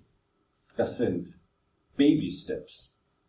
Das ist kein Abrüstungsvertrag. Aber in einer Situation, wo wir kaum noch miteinander reden, wo die politischen Kanäle ganz offensichtlich nicht mehr funktionieren, wenn es richtig gute wären, wüssten wir auch nichts davon, aber ähm, ich denke, es gibt sie kaum noch, dann ist das Reden miteinander schwer geworden. Ähm, und diese kleinen Schritte wären vielleicht eine Möglichkeit. Aber darauf kommen wir vielleicht noch in der Diskussion. Ja, wir würden hier jetzt erstmal einen Cut machen ähm, in unserem und Ihnen die Möglichkeit geben, zu kommentieren, nachzuhaken. Ähm, bitte sehr. Also ich möchte das mal als alte DDR-Bürgerin äh, meine, meine Stellung dazu geben. Ich muss sagen, ähm, also wir haben alle Russisch gelernt. Es gab so viele in der Bevölkerung, die berufliche Kontakte nach der Sowjetunion hatten und da ko äh, kooperiert haben, die also das Land gut kannten. Ähm, ich denke, im Osten hat man auch doch die Sensibilität gehabt zu sehen, wie die Sowjetunion gedemütigt wurde, die wirklich also den größten Beitrag zur Einheit Deutschlands geleistet hat. Also wenn ich an die Verabschiedung der sowjetischen Deutschland denke, die Westalliierten wurden alle mit großem Pomp verabschiedet, die mussten das ganz allein machen. Also es war, es war also unangenehm. Und ähm, ich verstehe auch nicht, also man hat diese Erfahrung der Ostdeutschen, glaube ich, nie genutzt. Man hat auch heute, man hört nicht auf Leute wie Platzig oder Krone Schmalz, die Vorschläge macht, wie man die Krim lösen könnte, finde ich sehr gute Vorschläge. Ähm, also, und ich glaube auch nicht, also in meinem Freundes- und Bekanntenkreis ist das eine der größten, eine der größten Belastungen, dass dieses Verhältnis zu Russland äh, inzwischen so kalt ist weil wir wissen, was Kalter Krieg ist und weil wir unser Leben lang darunter gelitten haben. Und wir, also ich äh, finde das eine Riesenbelastung und eine, äh, ein Versagen der Politik, was zum Himmel schreit. Mhm. Vielleicht sammeln oder wollen wir? Ja.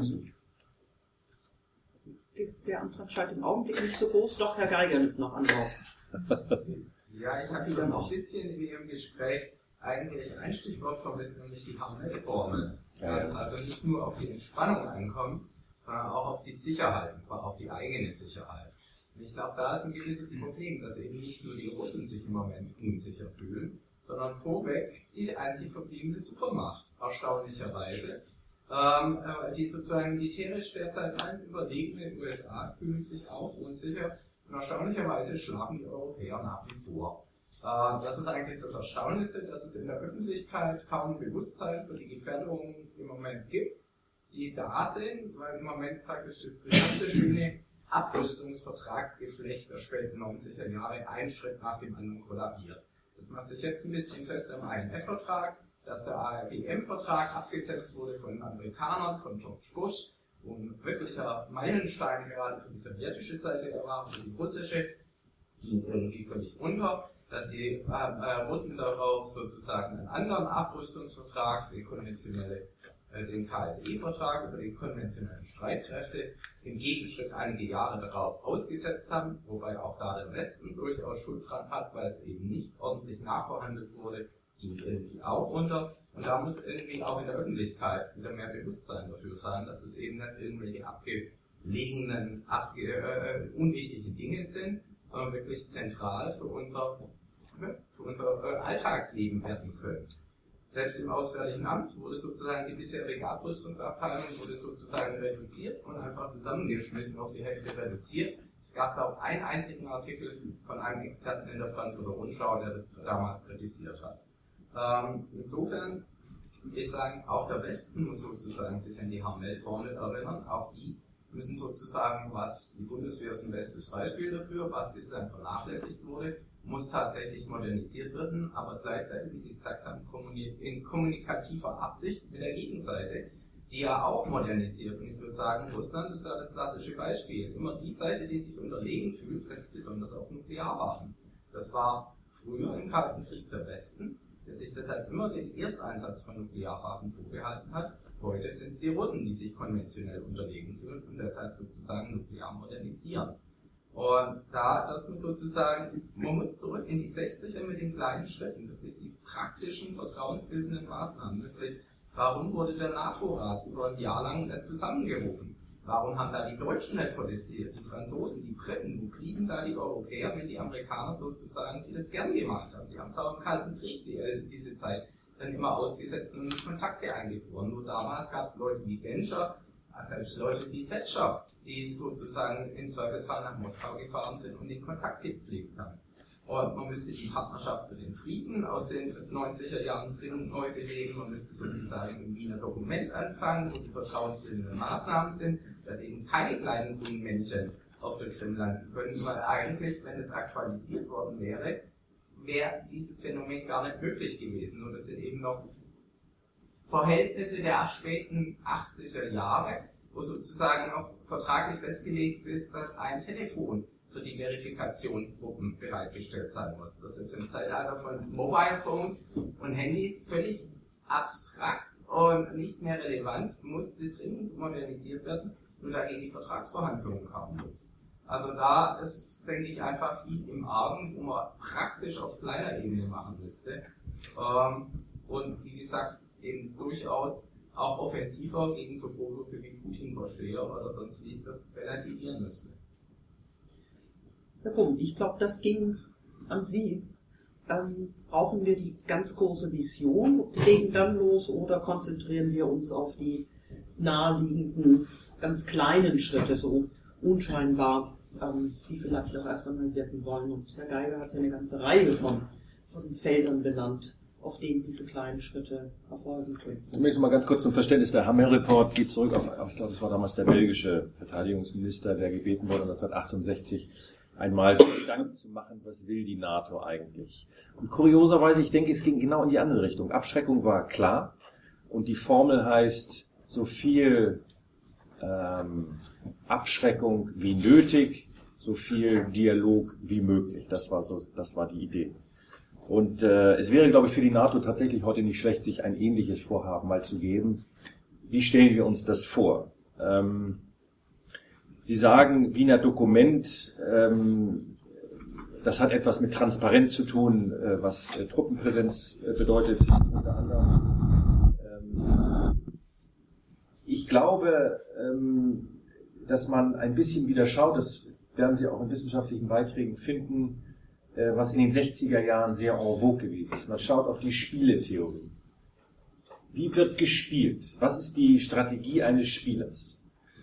Ähm, und es gibt das sogenannte, verzeihen Sie den Fachbegriff, aber so heißt er nun mal, Nashville-Equilibrium, das davon ausgeht, dass, warum soll ich meine Strategie ändern, wenn ich nicht sicher bin, dass auch es der andere tut? Also bleibe ich bei meiner Strategie. Relativ banal, gebe ich zu. Aber so ist es im Augenblick. Ähm, und vor dem Hintergrund sind große Deals ähm, im Augenblick kaum zu erwarten. Das haben auch sehr viele Gespräche eigentlich so ergeben. Es sei denn, ähm, dann sind wir schon wieder bei einer Realpolitik. Die größeren Länder, also Russland und die USA, haben etwas, was sie in diesem Falle anbieten können, aber es sieht im Augenblick in keinster Weise so aus. Habe ich schon davon berichtet, dass dem amerikanischen Präsidenten, vielleicht aus vielen guten Gründen, ähm, die Hände gebunden sind, also der Administration ähm, durch den Kongress. Und in Russland hängt sehr viel von einem sehr kleinen Kreis von Personen, Entscheidungen ab. Und im Augenblick gibt es kein Interesse daran, etwas zu tun. Also, ergo, sind es diese kleinen Schritte.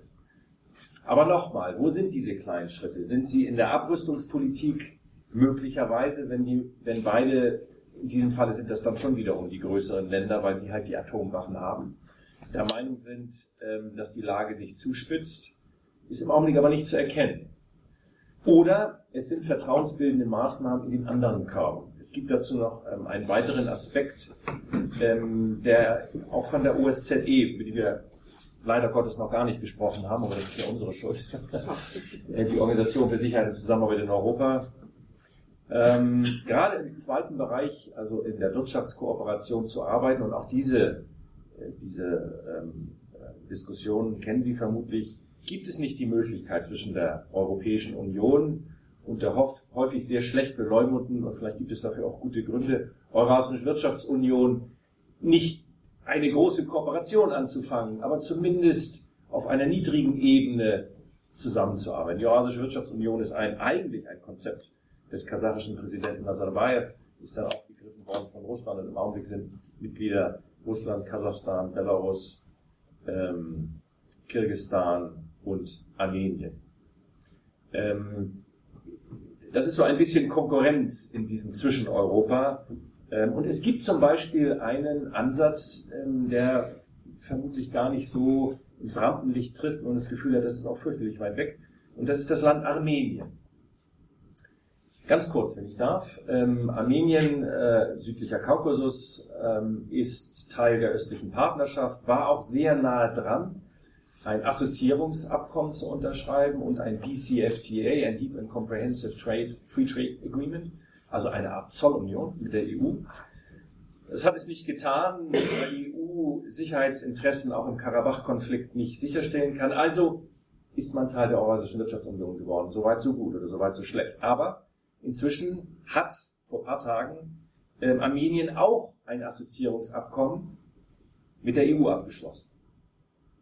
Nicht das Freihandelsabkommen, aber ein Assoziierungsabkommen immerhin. Das heißt, da ist also ein Land, das versucht auch aufgrund seiner, Geo seiner, seiner, seiner, seiner Geografie mit beiden Wirtschaftsorganisationen ähm, zusammenzuarbeiten. Und das ist es ja vielleicht auch, wo Spannungen möglicherweise abgebaut werden können. Das heißt, diese sechs Länder, die einen äh, orientieren sich Richtung EU, drei Länder gibt es davon, Ukraine, Moldau und Georgien. Und die anderen sind ein bisschen am Lavieren. Und Armenien ist das einzige Land, was es jetzt mit beiden versucht. Möglicherweise auch ein Abgehen, ähm, aber das könnte jetzt sehr kontrovers werden, Abgehen von Mitgliedschaften. Muss man Mitglied der EU und der NATO werden in Zeiten, wo es ganz andere Möglichkeiten gibt, für viele Länder von wirtschaftlichen Entwicklungen zu profitieren. Und um jetzt, aber nicht, ich, nichtsdestotrotz, ich werfe es ein. Also, ähm, Belt Road, die chinesische Initiative, wo inzwischen auch Osteuropa sehr daran interessiert ist, ist das vielleicht ein Ansatz für Länder, deren sicherheitspolitische Zukunft nicht klar ist und auch nicht wirtschaftspolitisch selbstverständlich, in diese Richtung zu gehen. Auch das könnten Schritte sein, die indirekt auch zu Inseln der Kooperation führen können und die Spannung zwischen Russland und dem Westen ähm, ähm, zu nehmen. Aber immer vor dem Hintergrund, dass diese Länder souverän sind, eigen entscheiden können ähm, und das absolut zu respektieren ist und was Sie gesagt haben, deren Sicherheitsinteressen eben auch. Es wäre, glaube ich, von dem Verständnis sehr schwer zu schlucken, wenn wir nach 1990 für ein neues Europa, für ein freies Europa wieder dahin kommen, dass wir die Länder, die nach in die EU streben, wieder einengen. Das kann nicht der Ansatz sein. Russland heute ist nicht die Sowjetunion von damals. Es hat sich sehr viel innenpolitisch in Russland getan und wahrlich nicht viel, nicht alle, mal so, nicht alles zum Guten. Und das muss akzeptiert werden. Ähm, also die Ostpolitik 2.0 kann nicht funktionieren. Das muss man einfach hinnehmen. Wir müssen uns leider fürchterliche Gedanken machen, wie wir das lösen. Es gibt keine Blaupause für das, was wir heute haben. Es gibt keine Blaupause, aber es gibt einen Ansatzpunkt meines Erachtens. Nämlich die ganz banale Frage oder der Versuch einer Antwort, einer komplizierten Antwort auf eine banale Frage.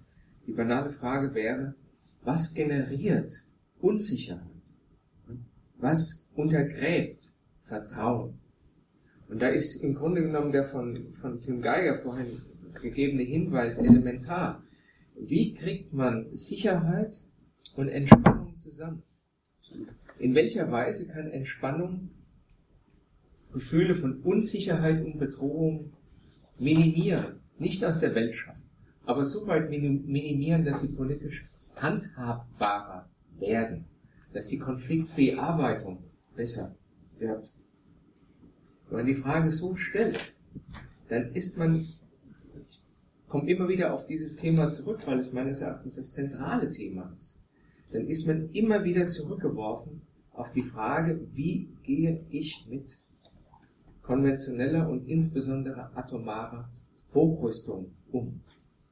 Wenn wir auf diese Frage oder wenn aktuell auf diese Frage keine Antwort gefunden wird, dann wird sich auch kein Jota an dem Unsicherheitsgefühl in Osteuropa, Ostmitteleuropa, im Baltikum ändern. Dann sind das alles Schönwetterreden, Integration in die EU, Meistbegünstigungsklausel, Menschenrechte und so weiter und so fort. Wenn ich an dieser Kardinalfrage nicht die Stellschrauben verändern kann, wenn ich nicht dazu komme, dieses Bedrohungsgefühl substanziell zu verändern,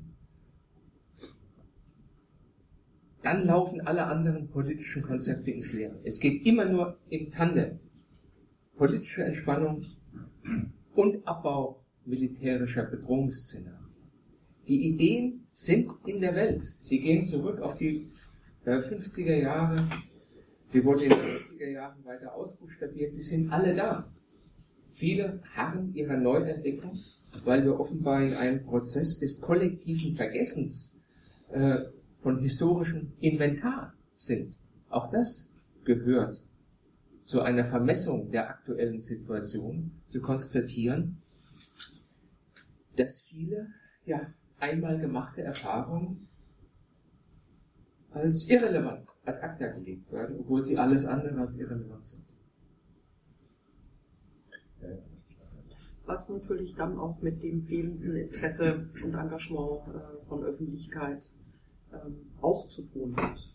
Ja, die werden nicht eingefordert ähm, von, von der Öffentlichkeit, wenn man etwa an die völlig andere Situation der Friedensbewegung der 80er Jahre denkt. Und genau das eben gefordert wurde, Druck ausgeübt wurde auf Politik. Ich habe noch zwei weitere Wortmeldungen. Das sind zunächst Sie und dann hatten Sie ganz hinten sich gerade eben auch gemeldet. Ja, also ich wollte mal die, die Frage stellen, worüber soll man eigentlich reden? Ja, also ich denke mal, der Westen wäre bereit zu reden, aber ich, ich sehe nicht so richtig worüber. Ähm, zum einen vielleicht äh, Antwort hier vorne. Ähm, die Sowjetunion ist zusammengebrochen, der Kalte Krieg hat sie verloren. Also da, da wurde jetzt nicht jemand gedemütigt, weil äh, jemand das wollte, sondern die sind zusammengebrochen. So, dann hat der Putin versucht, das zu stabilisieren, das hilft uns ja eher, ähm, und hat jetzt wohl die Sorge, wie halte ich diesen Vielvölkerstaat zusammen und grenzt sich ab. Ich meine, der Putin hat vor wenigen Tagen wörtlich gesagt, ähm, es hat keinen Staatsdoping gegeben und hoffentlich gibt's auch nie Staatsdoping. Er hat heute in seiner Pressekonferenz auf die Frage, wenn ich es richtig verstanden habe, einer möglichen Konkurrentin bei der Präsidentschaftswahl, äh, die hat gesagt, also sie kriegt keine Räume und muss schon froh sein, wenn ihr persönlich nichts zustößt. Dann hatte Putin gesagt, ja, äh, die Mehrheit der Bevölkerung will ja nicht sowas wie in der Ukraine erleben. Also worüber soll man mit so einem Staat reden, der militärisch, wirtschaftlich und politisch im Sinne von Demokratie und Freiheit nicht konkurrenzfähig ist? Wo, worüber soll man reden? Also es ist doch im Fußballbild gesprochen witzig, wenn ein Zweitligaverein sagt, ich möchte jetzt auf Augenhöhe mit äh, Bayern München sein. Ich fühle mich von denen nicht ernst genommen. Also das wird doch im Spiel, im Wettbewerb festgelegt, wer in welcher Gewichtsklasse unterwegs ist. Worüber soll man reden, wenn einer ständig sagt, ich bin der Unterlegene, aber ich möchte eigentlich so sein wie du? Also einmal einfach die Frage, worüber soll man eigentlich reden, wenn die nicht reden wollen? Nehmen wir die zweite Frage noch dazu. Ähm, ich hatte mich gefragt, äh, wie, welche Handlungsoptionen überhaupt bestehen, wenn man, Sie haben es schon angesprochen, in den USA jetzt eine Situation hat, in der die äh, Administration aus äh, innenpolitischen Gründen ähm, praktisch handlungsunfähig ist äh, und wenn man überlegt jetzt auch äh, nach Trump oder äh, Trump irgendwie in Bedrängnis kommen äh, im Kongress jetzt bei sowohl bei Republikanern als auch bei äh, Demokraten jetzt nicht wirklich einer äh, wirklich viele Leute finde, die äh, sind, mit Russland zu reden. Äh, wenn man doch aber berücksichtigt, äh, wie viele Problemfelder äh, abgesehen von Europa auf der Welt existieren, die ja ohne äh, ein Übereinkommen oder eine Verständigung zwischen Russland und den USA überhaupt nicht äh, lösbar sind. Also äh, sie kommen ja glaube oder sie haben in Taschkent gearbeitet, jetzt wenn man überlegt, in Zentralasien das Problem mit dem Islam, äh, Islamismus, der äh, beide Länder und überall betrifft, als auch ähm, jetzt aktuell die Nordkorea-Krise ähm, oder im Nahen Osten, wo er äh, in Syrien oder äh, im Konflikt zwischen Saudi-Arabien und dem Iran jetzt äh, ja, wir in Europa auch angewiesen sind, ähm, dass die USA und Russland miteinander reden. Äh, oder bedeutet es für uns äh, angesichts der Situation, dass wir Europa irgendwie eine eigenständige Initiative entwickeln müssen, die unabhängig von den USA äh, sich gestalten müssen?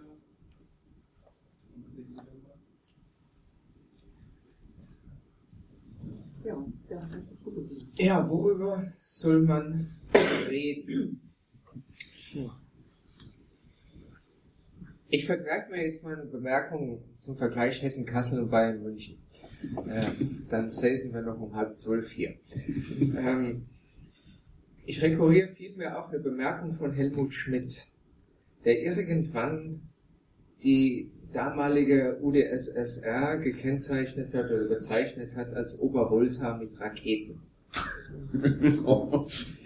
Das markiert Unabhängigkeit, unabhängig von der Hochnäsigkeit dieser Bemerkung, ist ja genau das Problem. Egal, ob man der Meinung ist, dieser Staat spielt in der zweiten, dritten oder fünften Liga. Entscheidend ist, dass dieser Staat Atomwaffen hat und dass seine Nachbarn, ob des Umstandes, dass dieser Mittel- oder Großmacht Atomwaffen hat, sich strukturell in ein Unsicherheitsmilieu glaubt. Ob diese Wahrnehmung berechtigt ist oder nicht, steht dahin. In dem Moment, wo osteuropäische Staaten, das Baltikum dieser Meinung sind, ist das ein politisch relevanter Faktor, mit dem man umgehen muss. Und man kann den Hebel nur ansetzen, wenn man, Stichwort Helmut Schmidt, auf diese materielle Grundlage, auf die Existenz und auf den Besitz von Atomwaffen rekurriert. Da wären wir bei dem vorhin bereits angesprochenen Thema des INF-Vertrags. Es ist keine, Ban äh, keine nachrangige Frage. Es ist keine Banalität, ob dieser vor 30 Jahren geschlossene Vertrag jetzt aufgekündigt wird oder nicht. Es wird, er wird von beiden Seiten in die Zange genommen. Und beide Seiten hätten im Grunde genommen die Möglichkeit, in bilateralen Abkommen das Gift des Misstrauens, das sich hier schon wieder breit macht, so weit einzudämmen, dass auch andere und Dritte davon profitieren. Darf ich da nochmal einhaken? Ja. Ähm, die haben doch aus dem gleichen Grund den ersten Kalten Krieg verloren. Wieso soll es denn jetzt gewinnen? Also ein Wettrüsten können, kann doch die, die, kann Russland nie gewinnen. Never. Also Äh, insofern kann man es doch lassen. Wenn wir da kaputt sind, nutzen Und das sind nicht kaputt. Naja, das ist schon eine der Paradoxien des Kalten Krieges. Also Von außen betrachtet sind sie der Meinung, oder muss man der Meinung sein, Wettrüsten ist nicht zu gewinnen.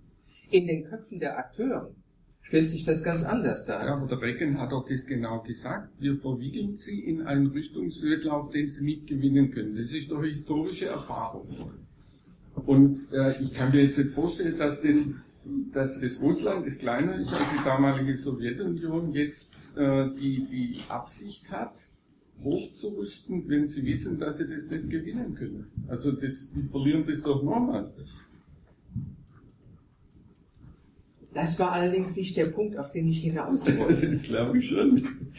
Das war nicht der Punkt. Also es sind ja Ähm, rational, ja, aber- gesagt. Ja? ähm, Lassen Sie ihn mal antworten. Der Punkt war vielmehr, auf eine Konstellation aufmerksam zu machen, die am Ende des Kalten Krieges, just als Reagan das gesagt hatte, ich nehme die in die Zange und erstick sie sozusagen in einer vorgängigen äh, Hochrüstung meinerseits, dass, dieses dass diese Überlegung nichts, aber auch rein gar nichts erklärt, wie es zum Ende dieses Kalten Krieges hat kommen können. Die entscheidende Ingredienz war eine politische, war eine, wenn Sie so wollen, Einsicht in das notwendige Scheitern von Hochrüstungspolitik, die von Reagan und Gorbatschow geteilt worden ist seit 1985, wo sie beide gesagt haben, wir müssen Atomwaffen möglicherweise nicht gänzlich abschaffen, aber zu einem Punkt kommen, wo es die zu einer permanenten Quelle politischen Misstrauens werden. Indem sie vor dem Hintergrund SDI auf Eis gelegt haben, den INF-Vertrag beschlossen haben, konventionelle Abrüstungsschritte vereinbart haben in Europa und so weiter und so fort, wurde politisches Kapital angehäuft, das gar nicht hoch genug veranschlagt werden kann für den Umstand, dass 1989 die Konfrontation, eine, eine mögliche Konfrontation vermieden und der Kalte Krieg mit friedlichen Mitteln beigelegt werden konnte. Auf diesen Punkt wollte ich aufmerksam machen, dass das Ansetzen an dieser Quelle eine politische Dynamik in Gang gesetzt hat, die vorher niemand für möglich gehalten hätte. Und der Verzicht an dieser Quelle anzusetzen, an der Quelle dieses institutionalisierten Misstrauens, wenn Sie so wollen, geronnen in beiderseitigen Rüstungsarsenalen, der Verzicht dort anzusetzen, ist ein schlechter Ratgeber. Und deshalb wäre, Stichwort nochmal INF-Vertrag, Europa, Sie haben das vorhin angesprochen, Herr Thun, gut beraten, sich nicht auf eine Position zurückzuziehen, das ist das, das ist ins Benehmen der Amerikaner und der Russen gestellt, ob sie diesen Vertrag prolongieren oder nicht. Nein, da kann auch eine Wortmeldung von Europa im Zweifelsfall von entscheidendem Gewicht sein.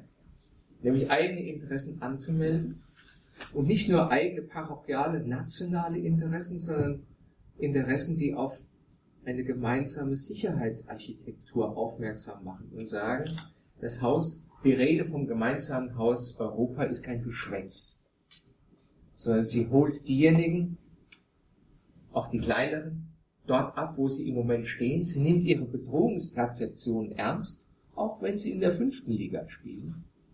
Nämlich dieses Bedrohungsszenario so ernst, als wäre es mein eigenes. Das ist der Punkt. Ja, ich würde auch gerne kurz darauf eingehen und dann auch gerne auf die Frage äh, aus der letzten Reihe. Ähm, Sie haben gesagt, Staatsdoping, Sie haben die, Konfer die Pressekonferenz des Präsidenten gesehen. Das hätten Sie 1970, 80 auch machen können. Sie hätten sich das Politbüro-Treffen angesehen und Sie wären mit gekräuselten Haaren vermutlich vor dem Fernseher gewesen. Das hätten Sie damals auch alles machen können. Und trotzdem gab es den Ansatz zu sagen, ja, aber es ist uns wichtig, dass wir in Europa nicht in einem Inferno untergehen. Und das ist im Prinzip auch das, was uns heute treiben wollte. Ähm, ich möchte auch nochmal auf den Punkt eingehen, mehrfach der Name des Präsidenten, Herrn Putin. Ich glaube, wir machen einen schweren Fehler, wenn wir Russland gleichsetzen oder den russischen Staat gleichsetzen mit einem Mann. Ja, der Präsident hat qua der Verfassung bemerkenswerte Vollmachten. Aber wir glauben doch nicht wirklich, dass ein Land von 140 Millionen von einem Mann einfach so geleitet wird. Das sind nur Vorstellungen des 19. Jahrhunderts. George F. Kennan, ohne Sie jetzt ärgern zu wollen, mit einem weiteren Namen.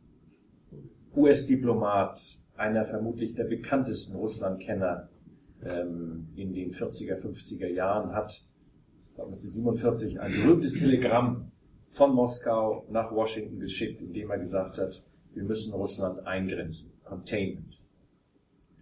Dieses Telegramm ist lesbar. Stalin war der damalige Herrscher der Sowjetunion. Ich glaube, der Name Stalins ist drei oder viermal gefallen. Gäbe es heute ein Telegramm der amerikanischen Botschaft nach Washington aus Moskau, Sie würden den Namen Putin vermutlich nur mindestens 30 Mal lesen. Was ich damit sagen will, ist, wenn wir glauben, das hängt an einer Person, dann ist unsere Vorstellung von Russland einfach grundlegend falsch. Auch deshalb, weil es ja nahe liegt, na, wenn der Mann denn weg ist, dann ergibt sich das schon irgendwie. Das wird es nicht tun. Das sagen auch Umfragen. Können Sie natürlich sagen, ah, ich möchte, das ist mir wichtig mit dem Punkt Putin. Ich komme wieder auf das eigentliche Thema zurück. Alles hat mit allem zu tun. Ähm, es gibt Umfragen. Die Umfragen der russischen Bevölkerung zum Thema Korruption, also Innenpolitik und Außenpolitik, ist vermutlich gar nicht so anders als vor 40, 50 Jahren. Innenpolitisch allerhöchste Kritik. Korruption, Bildung für die Kinder, Straßenbau, Gesundheitswesen. Die Bevölkerung ist damit in keinster Weise zufrieden. Außenpolitisch, kurioserweise, sehr wohl. Nun können Sie das abtun mit, naja, haben ja auch Propaganda etc. etc. Ich glaube, da ist was dran. Mit anderen Worten, der oder die nächste Präsidentin, also 2024, 2018 müssen wir jetzt noch nicht weiter reden, wird vermutlich wenig Politik machen. Wir sollten weggehen von dem Begriff Herr Putin für Russland. Es trifft es nicht. Aber das Thema ist etwas anderes. Das Thema ist Kalter Krieg verloren, wie Sie gesagt haben. Und warum will Russland das nochmal? Nun hat sich ja in der Welt schon etwas getan und Russland steht zwar international, insbesondere im Westen, schon recht isoliert da, aber mit Ländern wie China und Iran geht es jetzt nicht so schlecht. Mit anderen Worten, ähm, das Verhalten von Russland ähm, wird nicht mehr allein reflektiert durch das russische Verhalten, sondern auch das Verhalten anderer größerer Mächte. Das heißt, Russland kann im Augenblick ein bisschen anders auftreten und es kann eskalieren. Und die Frage ist, warum eskaliert das Land? Und das ist wiederum die Sichtweise aus Moskau. Es eskaliert und macht Vertrauensbildung so schwierig, weil die Interessen in diesen Ländern sehr hoch sind. Also diese sechs Länder. Das heißt nicht, dass wir das anerkennen, aber wir müssen verstehen, warum es denn so ist.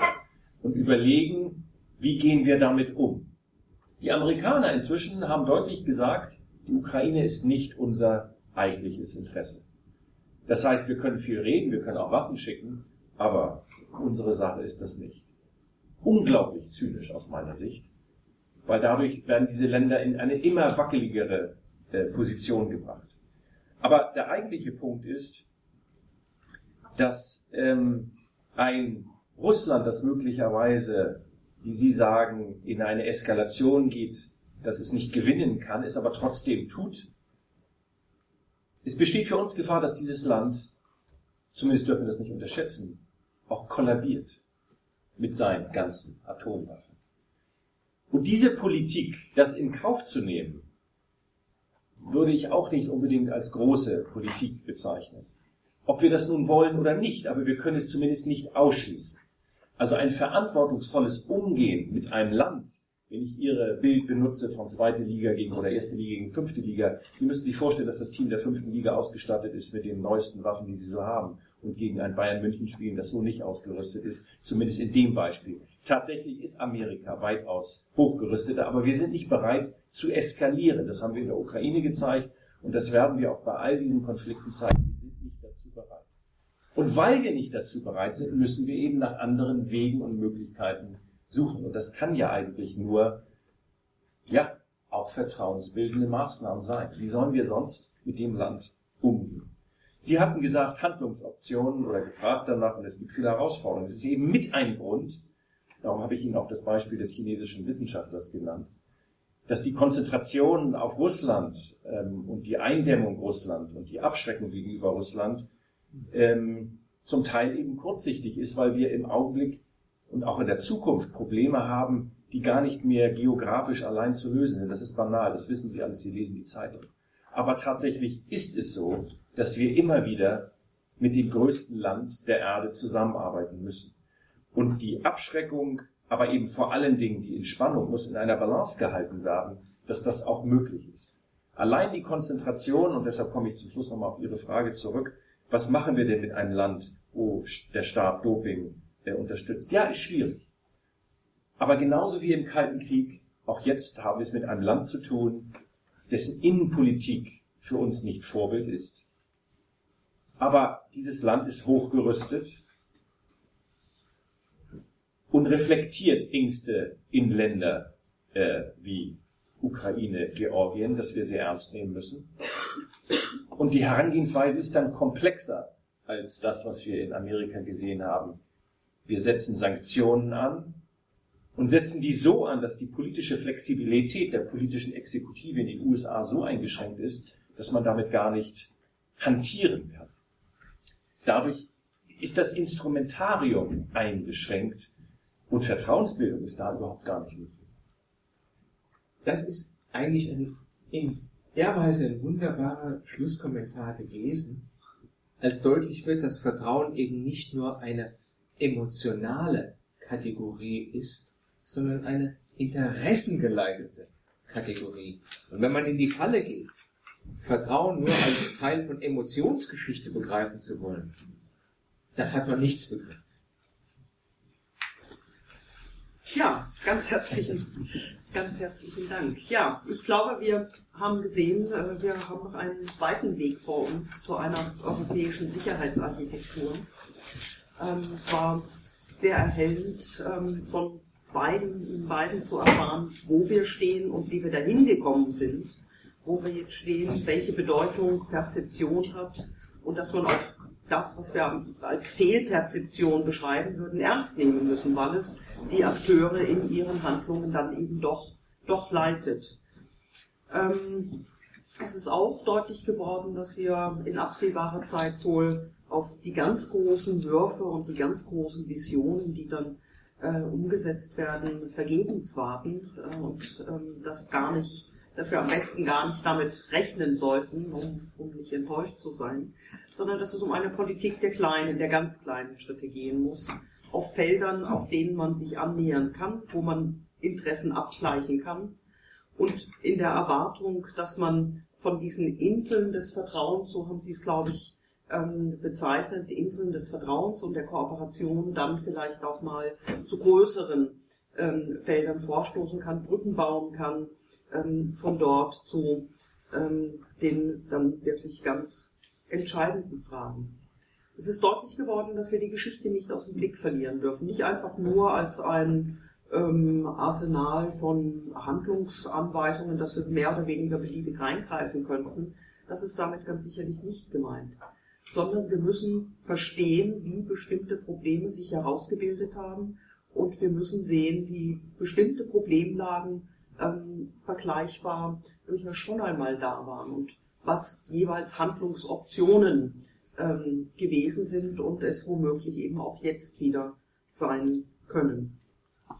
Zu guter Letzt möchte ich das Plädoyer ähm, von Tim Geiger nochmal aufgreifen.